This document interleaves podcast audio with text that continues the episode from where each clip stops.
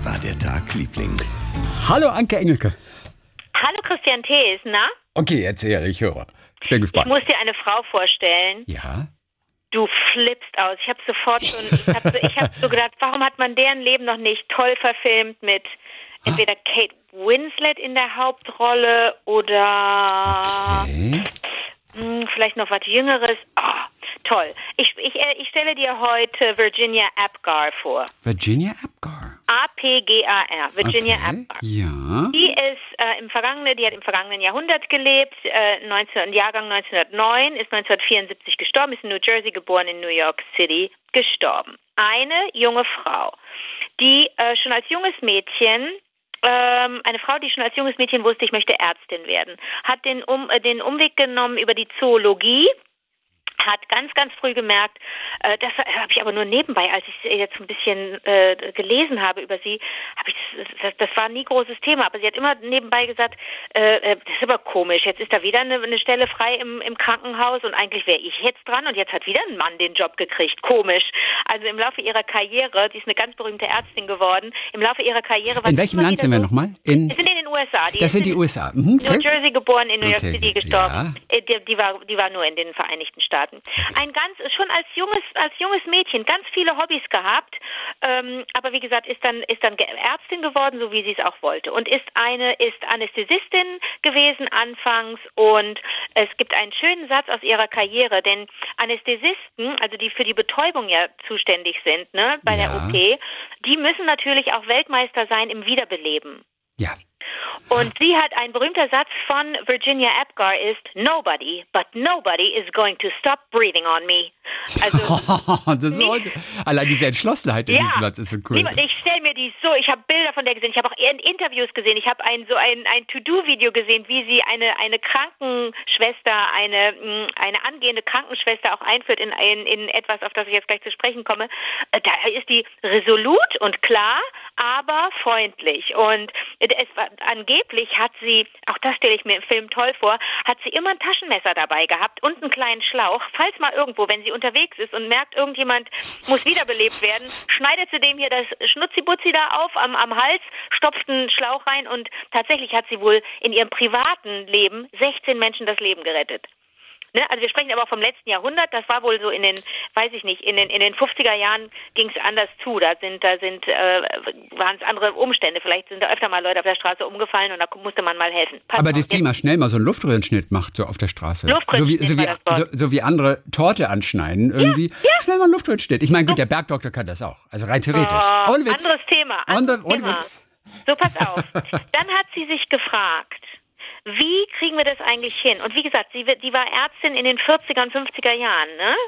Ähm, erfolgreich. Wie kriegen wir das hin, dass wir nach der Geburt den Gesundheitszustand des Neugeborenen checken? Ja. Denn ganz viele Kinder sind gestorben. Und sie hat auch gesagt, habe ich in einem anderen Interview gelesen, ich meine, das ist jetzt auch kein Big, Big News, aber die, die Geburt äh, und die ersten Minuten nach der, nach der Geburt, das sind, die, das sind die gefährlichsten Momente eigentlich für den Menschen. Ne? Da, kann, da kann nach wie vor auch viel schiefgehen, kann einiges schiefgehen. Wie kriegen wir das hin, dass wir sofort feststellen, ähm, das Baby ist okay? Du musst dir vorstellen, damals wurde nicht, also in den 40ern, in den 30ern, 40ern, 50ern, wurde gar nicht dafür gesorgt, dass zum Beispiel die Atemwege freigemacht wurden. Ne? Also wenn da noch irgendwelche Flüssigkeiten waren, die, die, die, die Babys wurden nicht gut versorgt ähm, und es sind viele gestorben unmittelbar nach der Geburt oder auch in der Geburt. So. Ähm, und sie hat ein System erfunden und hat gesagt, es gibt im Grunde doch nur fünf Punkte, Leute. Und dieses, dieses System fiel ihr ein, 1949 beim Frühstück. Und dann hat sie fünf Sachen auf eine Serviette geschrieben. So geht die Legende, aber ich finde die herrlich. Hat draufgeschrieben, wir müssen einfach nur fünf Punkte abchecken bei diesem neugeborenen Kind. Und dann gucken in der ersten Minute, nach fünf Minuten und nach zehn Minuten, ob diese fünf Punkte okay sind in einem, äh, in einem Score-System, also in einem Bewertungssystem, 0 bis 10 Punkte. Punkt 1, Heart Rate. Mhm. Ja, Ja. Her- Herzschlag. Punkt 2, Respiratory e- Effort. Oh, wie drückt man das aus? Also, Atmung. ach so, einfach nur Atmung. Ja. Respiratory Effort. Spreche ich das falsch aus? Nein, aber äh, dafür was für ein vornehmes, Okay. kompliziertes Wort für? Atmung. Ja, wir sprechen 1949. Das Allein dieser Effort, gewählt. also Pass die auf, Anstrengung Achtung. sozusagen. Nummer drei, Muscle Tone. Mhm. Also ähm, sind die Muskeln, wie ist die Muskelbewegung? Nummer drei, Reflex Irri Irritability. Reflex Irritability. Also Was ist mit den Reflexen? Ne? Reagiert das Neugeborene, wenn du da irgendwie hinpiekst am Fuß? Äh, und Nummer fünf, ganz wichtig, Color. Wie sieht, was ist die Farbe des Neugeborenen? Ne? Also wenn das, wenn es dunkel ist, nicht durch oder hell, nicht durchblutet, zu pink, da stimmt was nicht, grün, um Gottes Willen, bababa. Diese, diese fünf Sachen checkst du ab in der ersten Minute nach der Geburt, fünf Minuten nach der Geburt, zehn Minuten. Stell dir vor, bis heute ist das ein System, das viel, nachdem viele Babys untersucht werden. Und jetzt kommt ein interessanter, jetzt kommt was ganz Interessantes. Im Grunde sind es jetzt ins Deutsche übersetzt Atmung, Puls, Grundtonus der Muskeln, Aussehen, Reflexe. Warte mal, ganz kurz. Gib mir mal die Anfangsbuchstaben dieser fünf Worte. Atmung, Puls, Grundtonus der Muskeln, Aussehen, Reflexe. Apgar. Apgar.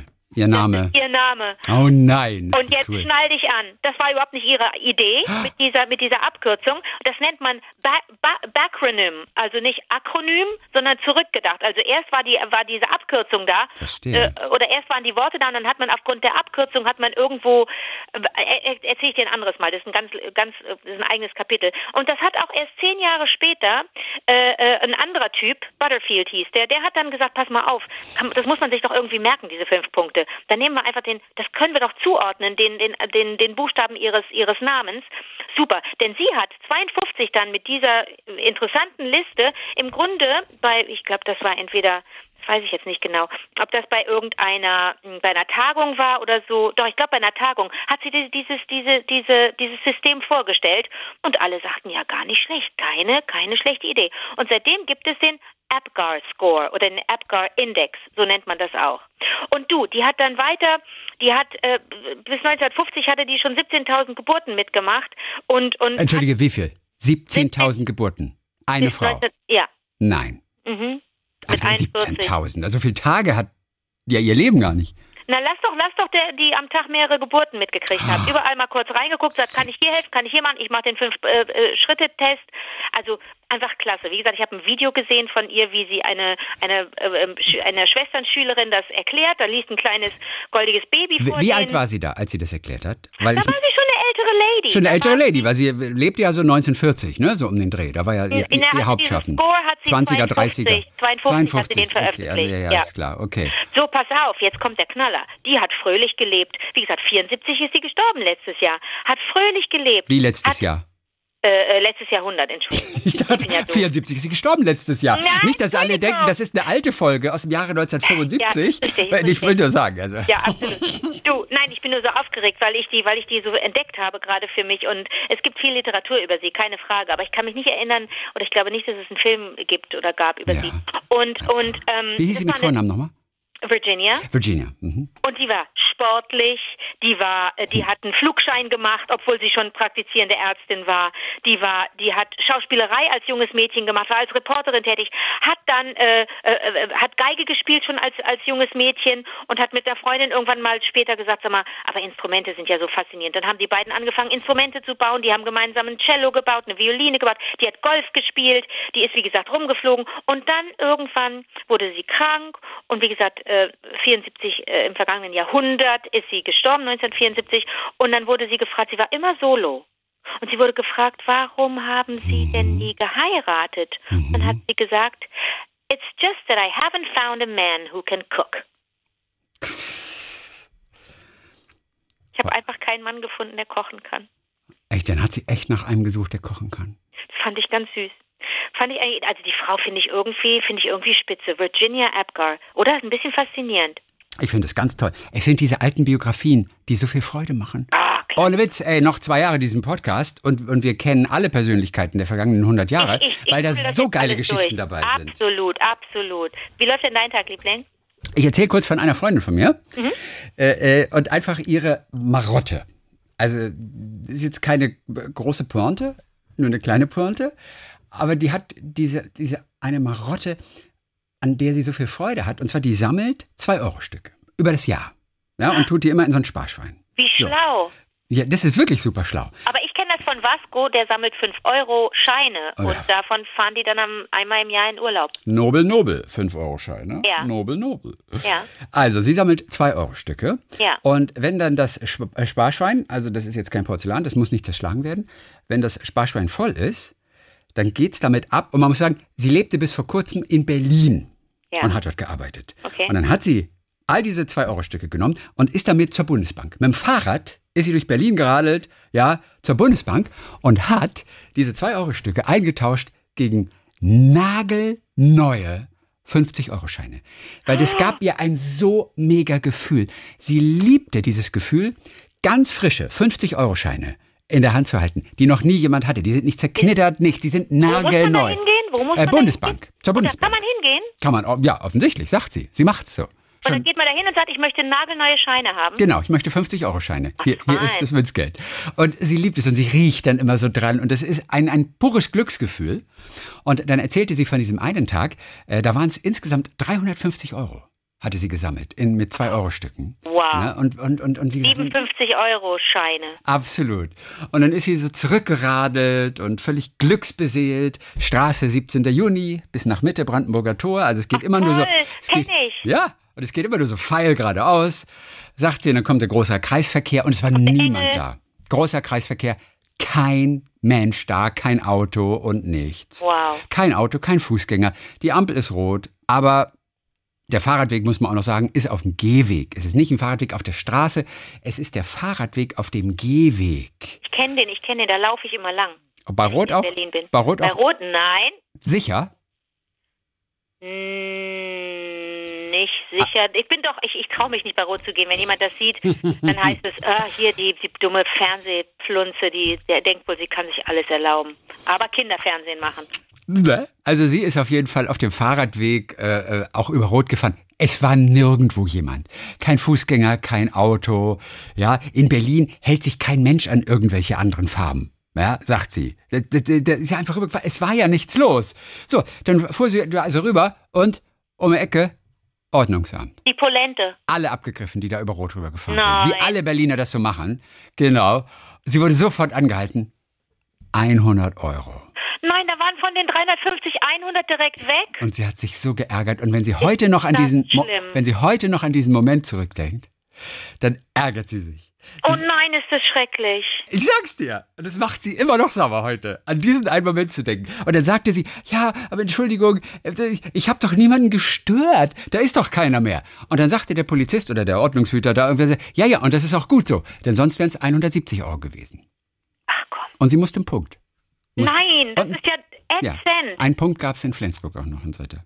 Oh ja. nein. Mittlerweile wohnt sie am Bodensee. Sie sammelt immer noch diese 2-Euro-Stücke. Wie klasse. Und jetzt fährt sie dann aber ab und zu, wenn sie in Stuttgart ist, fährt sie dann noch zur Bundesbank in Stuttgart und tauscht ihre Münzen gegen die Scheine ein, weil das einfach so Spaß bringt. Das ist aber eine schöne Marotte. Das ist eine super schöne Marotte, oder?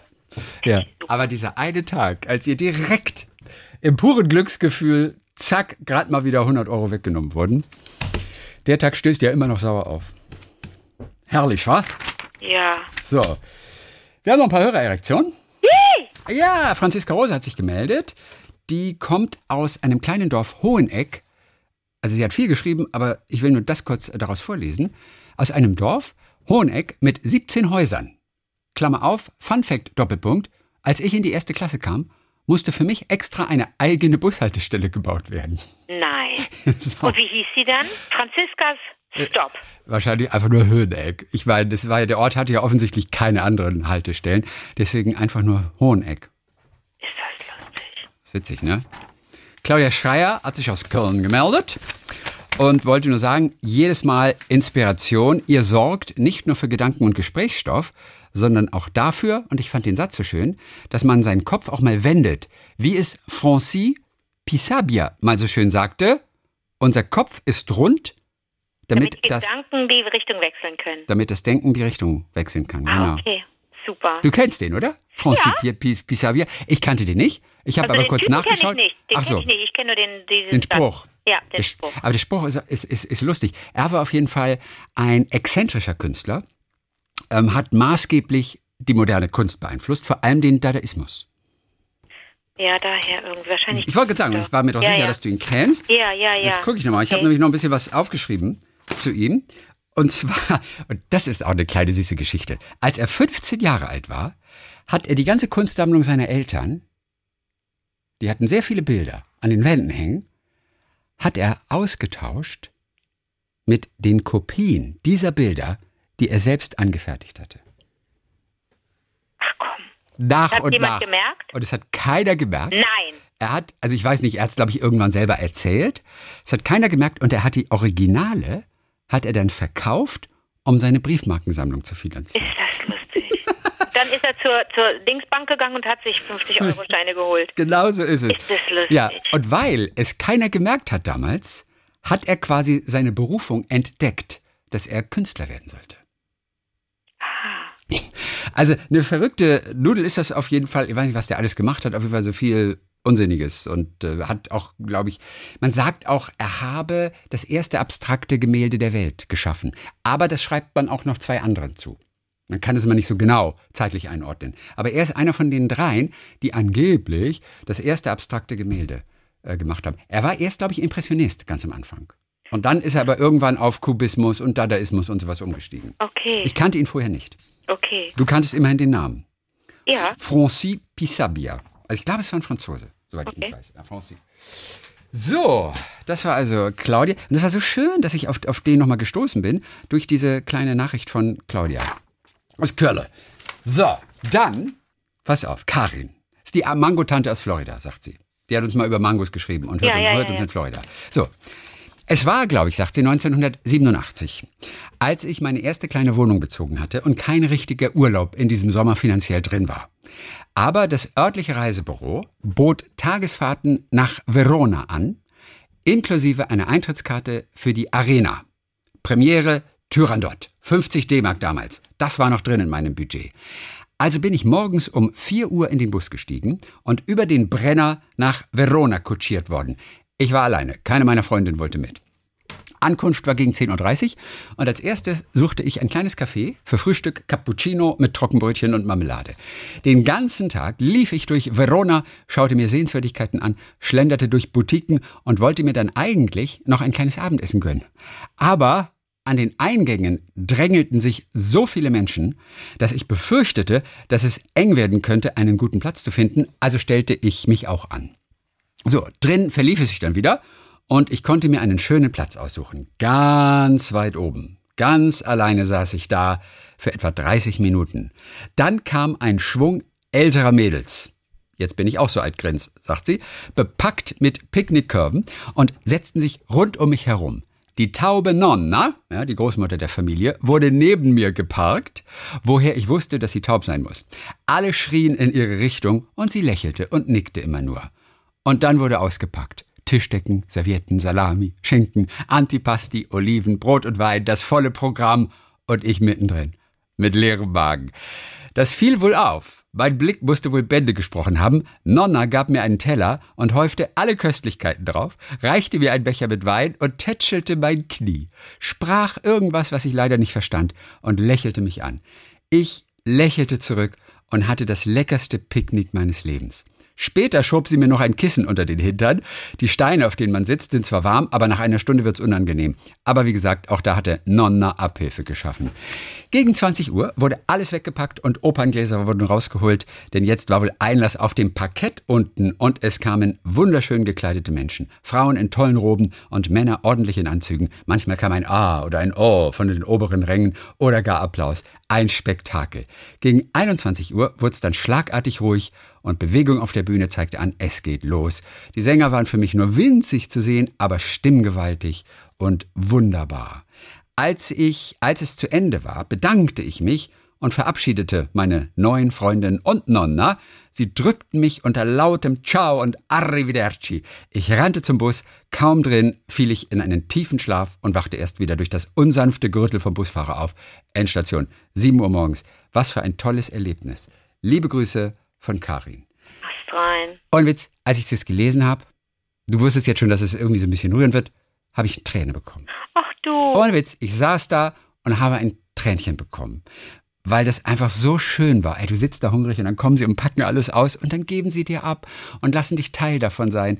Ich finde es so schön. Oh. Also, Karin, und das war ihre erste Oper. Ich habe vergessen, die Betreffzeile zu lesen. Du magst ja die Betreffzeilen. Ja, wichtig. Auch weil sich Menschen da so viel Mühe geben. Ja. Äh, diese Betreffzeile, meine erste Oper.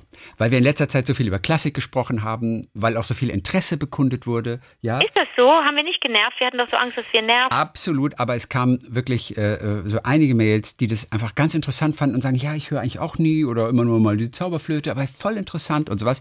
Und sie schließt übrigens noch, die Karin, mit, ich freue mich auf Darius. Ah! Der Darius kommt gleich. Darius, Darius, unser, unser Freund der- und Helfer. Darius der Klassik-Erklärer, der im Festspielhaus Baden-Baden das seit vielen, vielen Jahren macht und, und das auf so herrlich originelle und einfache und, und plakative und bunte Art erklären kann und äh, das auch für uns machen wird und äh, der äh, kommt gleich noch zu uns. So, dann habe ich noch eine Mail hier, bevor Darius kommt. Ja. Und zwar, vier gewinnt, hat er getitelt. gewinnt liebe ich. Wirklich? Also ich habe es Die gewinnt ist immer, wie- ist immer wieder wird ausgepackt, so wenn die, ja, so Mai, Mhm. Mai wird es ausgepackt und dann wird es wieder gespielt. Da haben wir es als als Reise, als Reiseausgabe und als große Ausgabe. Das erste Mal, dass ich das damit wirklich, äh, ähm, wirklich Fre- Freunde, Freundinnen und Familie begeistert habe, war bei einem Frühstück in Hell's Kitchen in so einem in so einer riesigen Halle, in der man aber gar nicht gesund frühstücken konnte. Und ähm, also ich habe da nur literweise Kaffee getrunken, weil es erst ab elf richtig gutes die die Stände erst aufmachten und alle anderen haben Hotdogs zum Frühstück gegessen. Und ich habe so gedacht, oh, hätte ich jetzt Bock auf einen Hotdog, aber habe aber ganz viel Kaffee getrunken. Und da haben wir, ähm, um die Zeit, um die, die Zeit schön rumzubringen, weil wir den Tag auch ähm, geplant haben, den wie der Tag in, in New York aussehen sollte, haben wir vier Gewinn gespielt, haben wir ein vier Gewinn-Turnier gemacht.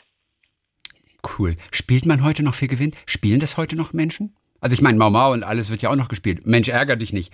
Aber viel gewinnt habe ich lange nicht mehr gesehen. Man muss dazu, man muss den Menschen vielleicht erklären, wer es nicht kennt. Es ist kein Kartenspiel, sondern du brauchst dafür im Grunde ein, ein aufrecht stehendes Gitter mit mit äh, mit mit mit Löchern und dann we- werden abwechselnd, weiß ich nicht, Rote und gelbe rote, Taler, so von oben genau. durchgeworfen. Ja, und dann musst du eine Viererreihe schaffen, entweder diagonal, horizontal oder vertikal.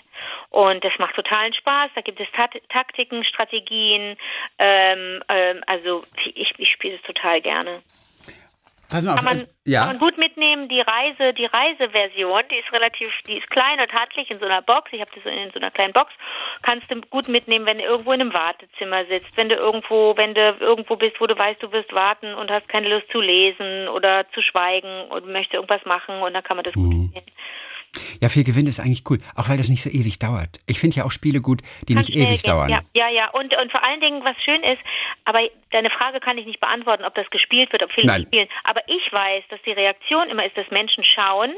Und ich meine noch immer zu sehen, dass sie gerne auch mal spielen würden. Mhm. Ja, das glaube ich. Und das kann man dann auch einfach weitergeben. Das ist eigentlich so wie bei der ersten Oper von, äh, von Karin, von Mango Karin. Einfach Ja. sagen, pass auf, hier, nehmt ihr es mal, spielt ihr mal eine Runde. Warum nicht? Ich meine, Ja, kann man doch, kann man doch mal eben machen. total. Ähm, äh, die äh, Mail von Jan, die ist ein Tick länger, die werde ich am Donnerstag vorlesen, weil Darius gleich kommt. Ah, Entschuldigung. Aber, aber diese eine will ich noch, von Anja Schlussnuss. Die hatte letztes Mal, hatte sie uns geschrieben wegen Smooth Criminal. Annie, Ja. are you okay? Are you okay, okay, Annie? okay. Und wir sprachen doch von dieser äh, Rescue Annie, diese standardisierte Puppe, mit der man Herz-Lungen-Wiederbelebung lernt. Genau, Die ja. in der ersten Hilfe eingesetzt wird, ne? Ja. Und diese Puppe, äh, die hieß ja Annie. Und jetzt kommt's. Sie wollte das noch ergänzen.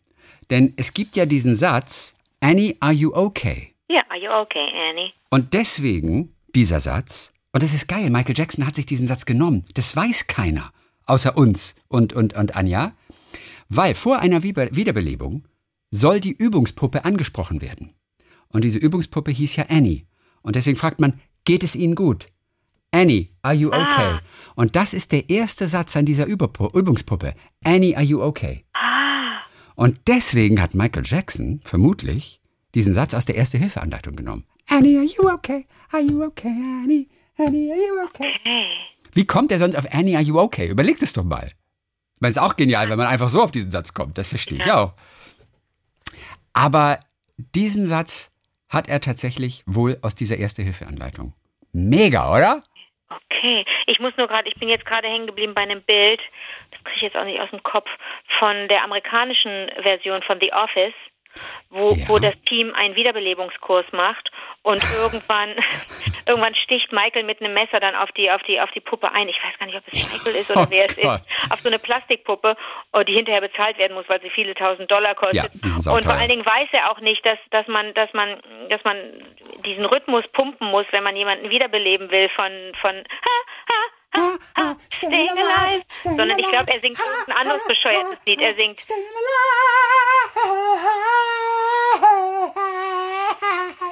genau. Äh, Und ich glaube, er singt aber das falsche Lied. Ich weiß nicht genau Nein. welches. Oh. Ja, er singt aber Er singt Highway to Hell, was aber den gleichen Rhythmus hat auch. Ja, aber, oder wahrscheinlich, oder äh, I Will Survive. Auf jeden Fall ein ganz falsches, ein falsches Lied mit Ja. einem anderen Rhythmus. Ganz okay, falsch. und, und tötet die Puppe. und tötet die Puppe mit einem mit einem Messer.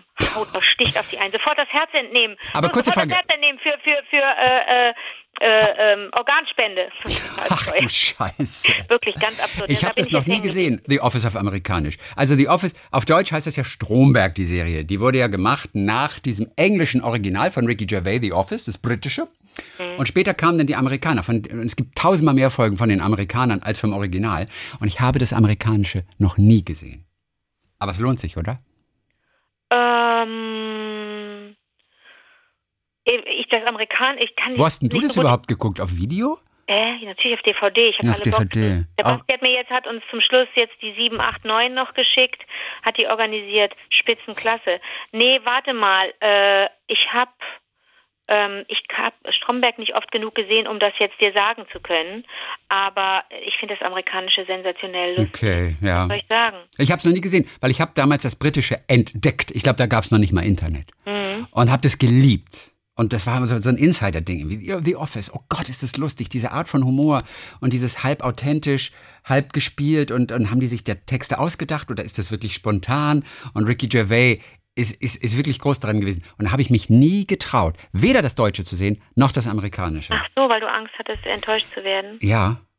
Weil ich das auch irgendwie als, als Frevel empfunden habe, dass man dieses britische Original, was so genial war, dass man es einfach nachmacht in einer anderen Sprache. Also das, das, die amerikanische Fassung ist ja, die hat ja Ricky Gervais mitproduziert zum Teil. Ja, sogar das. Ähm, und, und ich bin so ein großer Steve Carell-Fan, deswegen konnte ich da eigentlich gar nicht, ähm, und auch das, das ganze Ensemble finde ich so super, da konnte mir nichts passieren eigentlich und ich habe das auch nicht als Diebstahl empfunden. Ich kann das empfehlen, aber Ja. es ist wahrscheinlich Geschmackssache. Nee, ich glaube, mir wird es gefallen. Ich, ich äh, gucke mir das auf jeden Fall auch nochmal an. Ja, warum nicht? Und du weißt, diese Annie-Puppe, das war die, deren Gesicht äh, nach der Unbekannten von der Seine, aus der Seine da irgendwie Ja, natürlich, geformt das wurde. war doch Also so ihr, letzte Woche, Geschichte, ne? letzte Ja. Woche mega Geschichte. Okay, Super. gut. So, das war der offizielle Teil. Wer jetzt gar nichts mit Klassik am Hut hat, und wir hatten in letzter Zeit ja immer mal wieder zufällig über Klassik gesprochen, über Dinge, die uns so gefallen haben. Dann kamen aber auch verschiedene Hörererektionen, die dann auch gesagt haben, irgendwie voll interessant, irgendwie ruhig mehr davon. Ich entdecke klar da wieder für mich auch wieder so ein bisschen die Klassik. Und ich sprach immer von Darius. Für mich die Person, die Klassik so schön erklären kann und auch so bunt und unterhaltsam wie kein anderer. Also, wer jetzt mit Klassik nichts mehr zu tun haben will, wir hören uns am kommenden Donnerstag dann wieder und da freuen wir uns auch drauf. Aber jetzt erstmal ist Darius da. Was? Toll! Ja, hallo. Hallo Darius, hier ist Anke. Hallo Anke, hallo, Hallo. Christian. Wie schön. Wie So, Ja, ich also, also. auch. Darius Schimanski, der Mann, der wirklich so schön Klassik erklären kann, wie, finde ich, kein anderer. Äh, Darius hat auch einen eigenen YouTube-Channel, Klassik unfrisiert. Und äh, wir werden heute so ein paar Sachen, und ich glaube, Darius hat aber auch gleich hier was ganz Schweres rausgesucht, nämlich, nämlich tatsächlich Tristan und Isolde, was Aber Anke ist schon gesehen super, hat. Und ist sie meine liebt Lieblings- es. Meine Lieblingsoper. Aber es ist natürlich auch schwer für einen Einstieg, ne, Darius? Eigentlich. Für jemanden, der keine Klassik mag. Ja, ziemlich, ne? Also ich glaube, wenn jemand dann irgendwie mal Radio anmacht, ne, und äh, da spielt, äh, da, da wird gerade Tristan und Isolde gespielt, dann macht derjenige, wenn er sich nicht wirklich auskennt, sofort das Radio wieder aus. Also ist ja, das kann ich auch nachvollziehen, selbst obwohl ich Fan bin.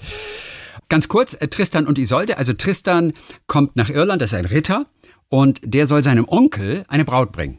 Und das ist die Königstochter Isolde. Unterwegs trinken die beiden aber aus Versehen einen Trank auf dem Schiff.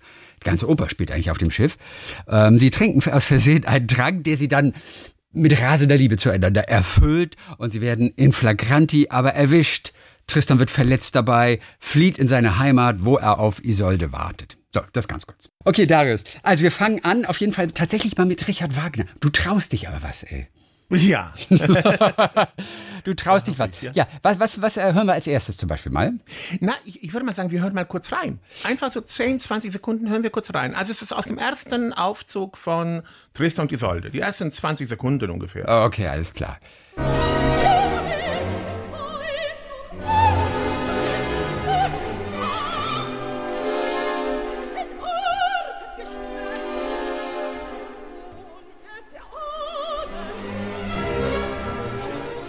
Und das ist richtig anstrengend eigentlich, Darius, das ist richtig oder? anstrengend. Ja, das ist genau so eine Stelle, die, die ich ausgesucht habe, weil genau das ist die Stelle, wo die Leute ausschalten. Ne? ja. Genau, was hören wir da nämlich? Wir hören da irgendwie zwei Frauen, die sich anschreien zum Orchester. Ne? Das Orchester spielt, es, es gibt keine schöne Melodie, man hat das Gefühl, diese Frauen ertrinken im Orchester.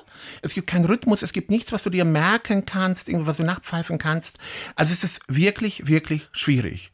Und die Frage ist eigentlich, wie man so eine Musik hört, weißt du? Das ist sozusagen, wie kommt man in diese Musik hinein? Ne? Das ist sozusagen die Frage. Und mit solchen Fragen beschäftige ich mich. Ja, und was machen wir hiermit? Also ein Trick.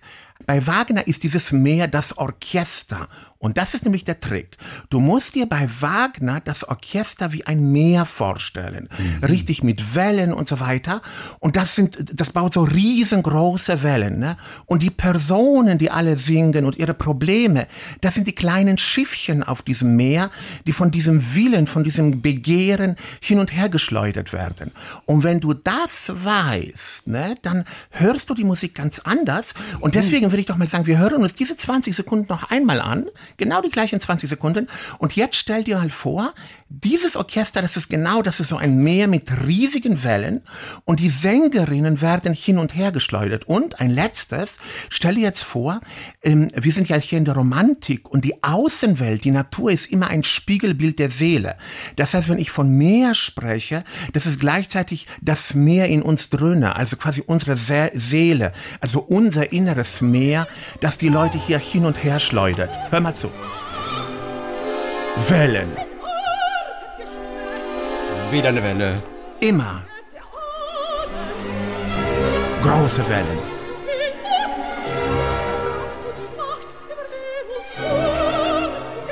So, und gleich ganz schön.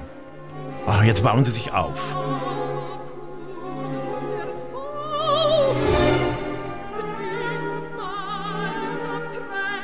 Und eine große Welle.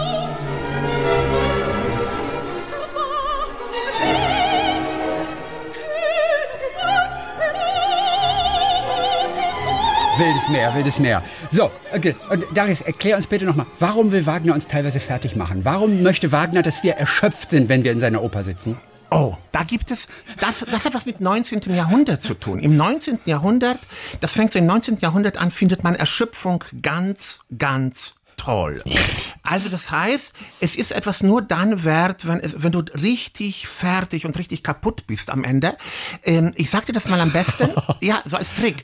Ich sag dir, wir gehen mal ganz kurz ins 18. Jahrhundert, ein Jahrhundert früher, okay, sozusagen, wo es ganz umgekehrt ist. Im 18. Jahrhundert ist es so, wenn du ein Genie bist und ich sag da immer, ein genialer Stuhlmacher. Ne? Du bist ein genialer Stuhlmacher, ein Riesengenie und kannst die tollsten Stühle machen. Ne? Dann baust du einen Stuhl und du baust diesen Stuhl, ich sag jetzt mal, in ähm, eine Stunde und dann hast du einen genialen Stuhl gebaut und gehst dann schwimmen und findest äh, äh, fühlst dich irgendwie gut und hast gesagt, ja, ich habe einen Stuhl gebaut, ist der nicht toll, hast nur eine Stunde gebraucht. So, das ist das 18. Jahrhundert. Dort liebt man, wenn alles einfach, flüssig und quasi von selbst geht. Im 19. Jahrhundert haben wir den Beginn der Industrialisierung.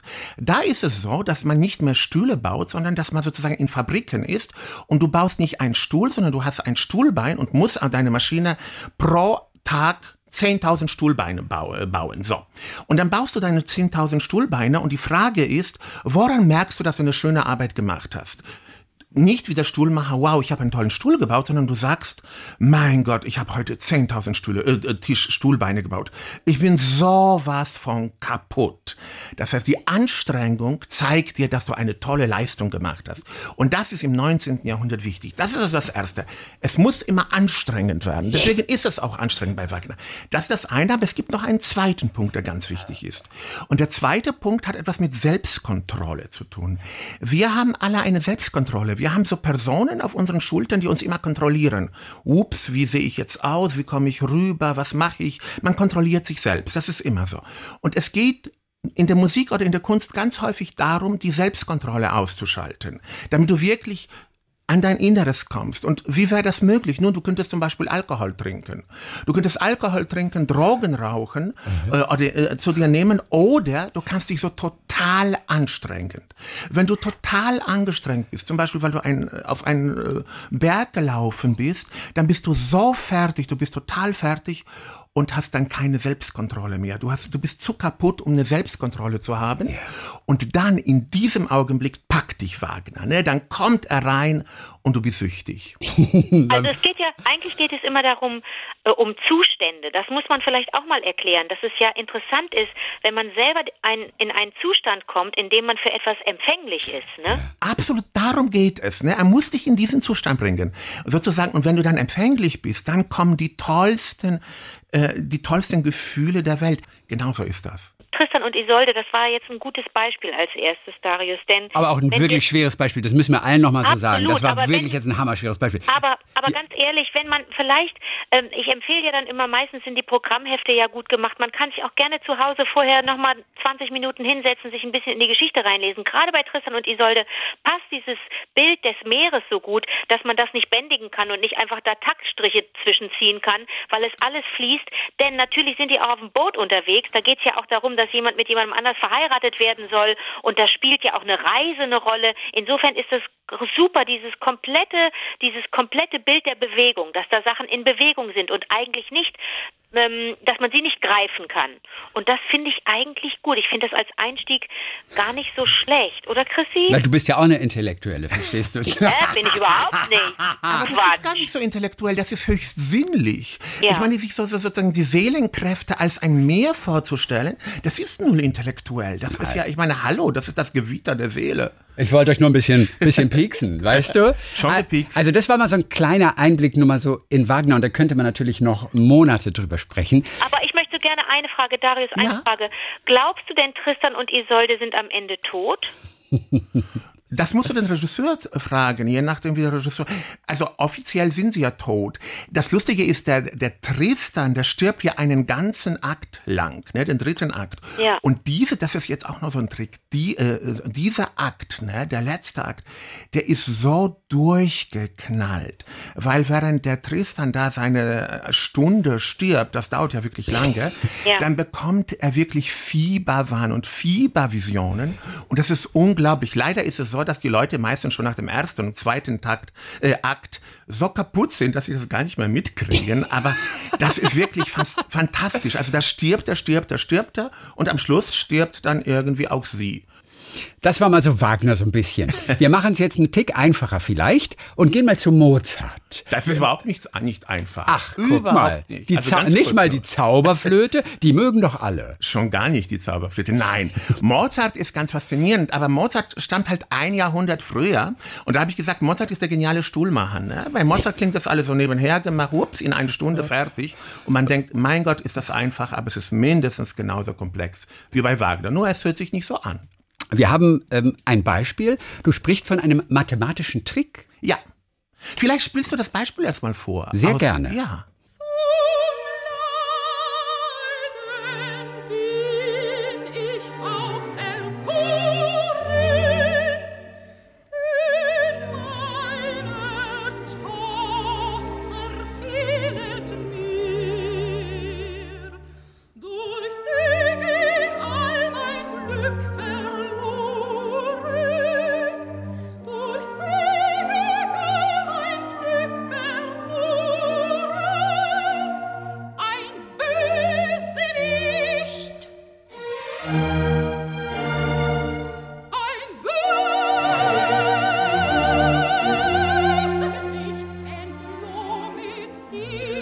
Wo ist das mathematische Genie?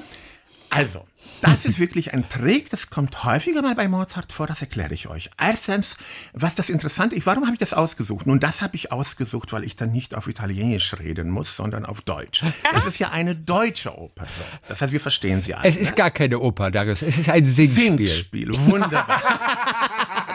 du hast mich erwischt, wunderbar. Nein. Also, es ist ein deutsches Singspiel, aber es ist vor allem ein deutscher Text. Und ich wollte euch mal zeigen, was so ein Genie aus einem relativ blöden Text alles machen kann. Wir gucken uns mal den Text an. Zum Leiden bin ich auserkoren, denn meine Tochter fehlet mir. Ähm, dann geht's weiter. Äh, es, äh, sie, sie wurde mir weggenommen oder sowas habe ich jetzt vergessen und dann ein Bösewicht entfloh mit ihr. Ne? So, das ist einfach nur so so 0815 Text. So, Mozart komponiert das aber so, dass dieses, diese Bösewicht so richtig doll rauskommt als Höhepunkt. Und bevor ich diesen mathematischen Trick erkläre, würde ich mal sagen, hören wir nur die Stelle, sind ja 20 Sekunden, nochmal an bis zum Bösewicht, okay? Damit wir hören, der Bösewicht kommt so richtig schön raus.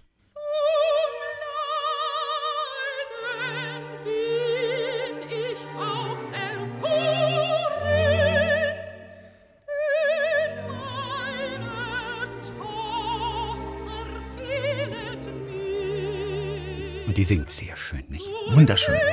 Donut. Ah ja, genau, den Text. Und jetzt kommt's gleich, der Bösewicht.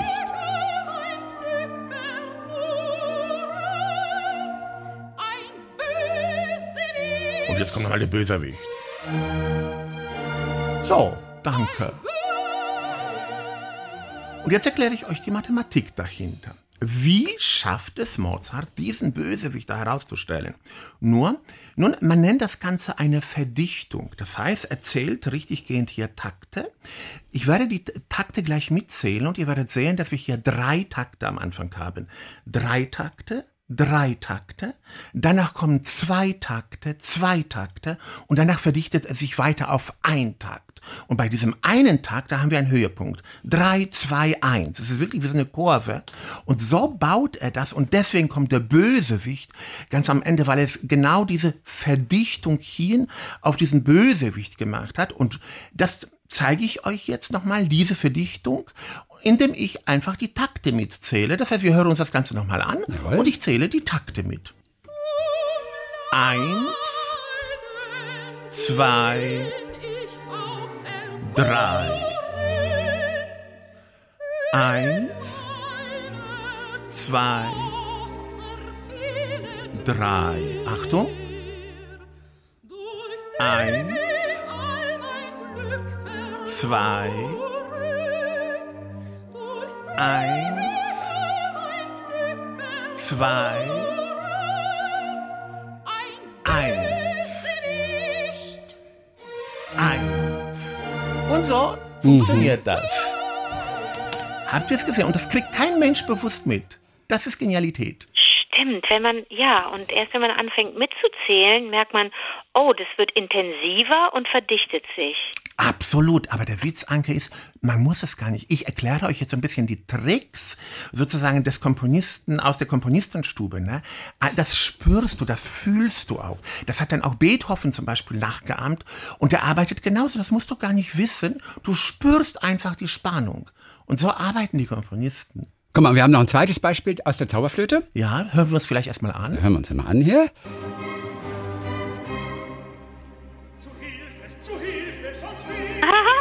Ja.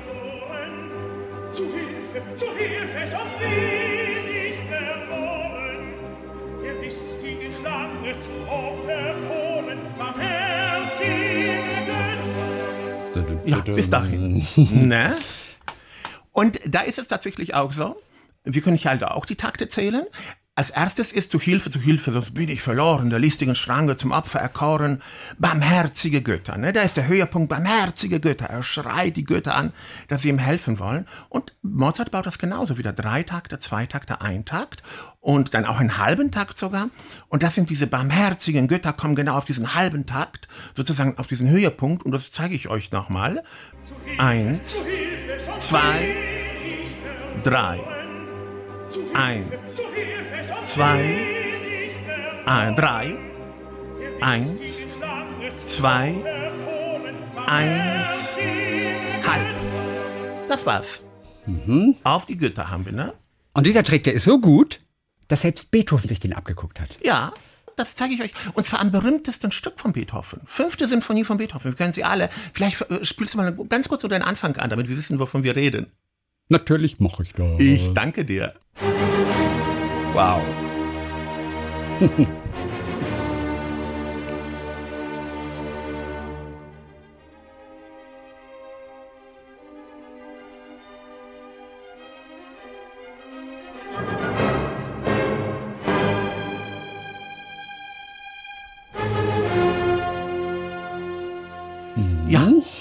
Das ist natürlich super spannend, das lieben alle Leute, aber das ist genauso mathematisch und funktioniert genauso auf dieser Ebene der Verdichtung. Das heißt, du hast dieses Stück und sozusagen du hast also bestimmte Takte und du kannst immer, es werden, es werden immer weniger Takte und zwar hier beim Beethoven genau um die Hälfte.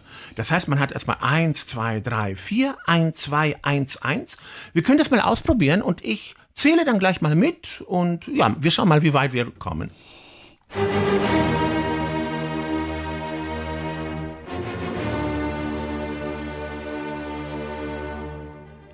Eins, zwei, drei, vier. Eins, zwei, drei, vier. Eins, zwei, eins, zwei, eins, eins, eins. Voila, da hatten wir es. Wir gehen weiter.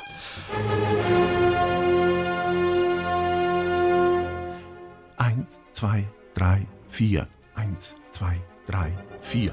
Eins, zwei, eins, zwei, eins, eins, eins, eins, eins, eins, eins, zwei, drei, vier. Eins, zwei, drei, vier. Eins, zwei, drei, vier. Eins, zwei, eins, zwei. Eins, eins, eins. Siehst du? Und so, das müssen wir aber gar nicht wissen. Wir empfinden das alles nur wahnsinnig spannend, weil Beethoven das halt so macht, wie er das macht. Und der Mozart war aber auch einer, der war sehr originell in der Art und Weise, wie er komponiert hat, wie er sich selber zum Komponieren gebracht hat, oder? Der hat sich da doch so, so selbst Zwänge auferlegt, oder? Um kreativ zu werden plötzlich. Also der Witz ist, dass wir uns alle Zwänge auferlegen müssen, um kreativ zu werden. Das wissen die meisten Leute nicht. Und da kann ich dir, da kann ich euch jetzt einen Trick geben. Passt auf. Ich gebe euch eine Aufgabe, eine kreative Aufgabe. Ja. Pass auf. Und zwar, wir suchen, also wir sind ja alle keine Komponisten, aber wir haben alle schon mal einen Brief geschrieben oder sowas. Ne? Das heißt, wir können uns vorstellen, wie man schreibt. Ja. Und ich gebe euch mal die Aufgabe. Ihr schreibt einen Roman, so. Und weil wir jetzt aber keine Zeit haben für einen Roman, schreibt ihr nur den ersten Satz eines Romans, so. Und ich werde euch jetzt irgendwie eine halbe Minute Zeit geben, um euch vorzustellen, wie man so einen Roman schreibt, also so den ersten Satz. Und wichtig ist, es muss ein genialer erster Satz sein. Also es muss so toll sein, dass ihr wirklich den Nobelpreis für die Anfertigung von ersten Sätzen bekommt. Und ihr habt aber alles ist möglich. Ihr seid total frei. So, und jetzt sage ich auch die Plätze fertig, los. Jetzt denken wir nach, nach einer halben Minute. Okay, und alle zu Hause natürlich auch, die uns jetzt hören oder wo auch immer ihr uns hört. All die Lieblinge da draußen. Äh, genau, einfach mal einen schönen, genialen ersten Satz. So, hm, okay, Wir was macht denken man? Ähm, Tja. Ehrlich gesagt, wir können jetzt eine halbe Minute warten, aber niemand kommt auf die Idee. So Niemand macht das das nicht. Ne? Nein. Aber jetzt gebe ich mal eine zweite Aufgabe. Herr Tschibatschi, jetzt gebe ich euch mal eine Aufgabe und die Aufgabe sieht so aus.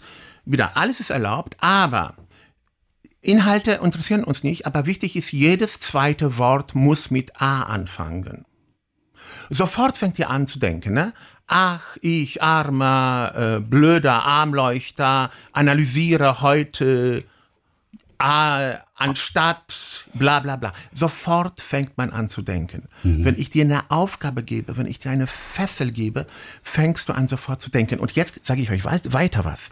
Wenn- Das Interessante daran ist, wenn ich das jetzt unter Zeitdruck mache und du das sozusagen diese A, B, äh, sozusagen jedes zweite Wort ist ein A, ne? wenn ich das unter Zeitdruck mache, passiert Folgendes. Äh, Die Sätze, die da rauskommen, werden immer perverser. Die werden immer sexueller. Ich habe jetzt, ich habe jetzt fast Arschlöcher gesagt und habe mich zurückgehalten, weißt du so. Kann man sagen, aber aber- das passiert dann, und zwar, weil du unter Druck bist. Und schon wieder passiert das. Wenn du unter Druck bist, und ich habe dich unter Druck gesetzt, ich sagte jedes zweite Wort, und du hast ganz wenig Zeit, verlierst du die Selbstkontrolle. Und wenn du die Selbstkontrolle hab, verlierst, kommen von aus dem Unterbewusstsein diese ganzen schlimmen Wörter, die man normal, normalerweise selbst kontrolliert. Das heißt, du befreist dich dann. Das heißt, indem ich dir Fesseln anlege und dir Druck mache, ne, befreist du dein Unterbewusstsein, auch als Künstler. Darum gebe, machen alle Künstler, so dass sie sich wirklich Fesseln anlegen, um ihr Unterbewusstsein zu befreien. und so hat's Mozart bei sich gemacht. So haben sie alle gemacht. Ja, also, was weißt du konkret von Mozart? Also hat er was gemacht, wo jedes zweite Wort ein A sein musste zum Beispiel?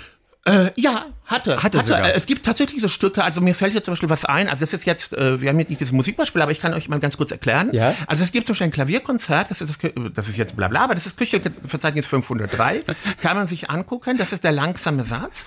Und da ist es tatsächlich so, dass im zweiten Satz, das müsst ihr mir jetzt glauben, da hat, das muss man sich in Noten angucken, jeder Takt, also wir haben eine Melodie und jede, in jedem Takt ist der erste Ton des Taktes ein C. Ach, guck Kriegt mal. kein Mensch bewusst mit. Soll es auch nicht, ne? Aber Mozarts Kreativität hat es sozusagen entfesselt. Wie ist er wohl auf Borna Nox gekommen?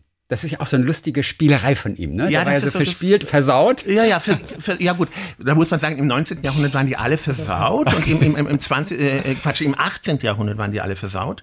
Gerade, das weiß man ja von, von den Briefen von Mozart, im 19. Jahrhundert waren die dann alle ganz brav.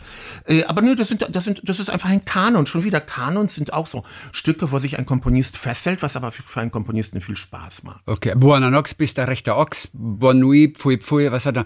Äh, ähm, äh, gute Nacht, gute Nacht, Scheiß ins Bett, das kracht. Irgendwie sowas. Gute genau. Nacht, schlaf sei gesund und reck den Arsch zum Mund. Wow. Das ist Mozart. Ja, das hätte ich mich nicht getraut, siehst du? Nox. Ach, hier kann man sich alles trauen. Wunderbar, wunderbar. Ich merk's gerade. Ja, wie schön. Hör mal, wir haben so einen kleinen Einblick bekommen. Anke, interessant, ne? Ich finde das ganz spannend. Ich habe ich hab noch nie aus der Perspektive draufgeschaut. Also ich freue mich total, Darius. Vielen Dank. Ich danke euch. Mal einen anderen Blick drauf werfen und ich glaube, das ist total hilfreich. Vielen Dank, Darius. Ich danke euch für die Einladung. Dann sagen wir bis bald. Sehr gerne. Ja, das war herrlich. Dann hören wir uns am kommenden Donnerstag wieder und dann auch wieder on the radio. Oh, on the radio. Bis dann, Butterfield. Bis dann, Apgar.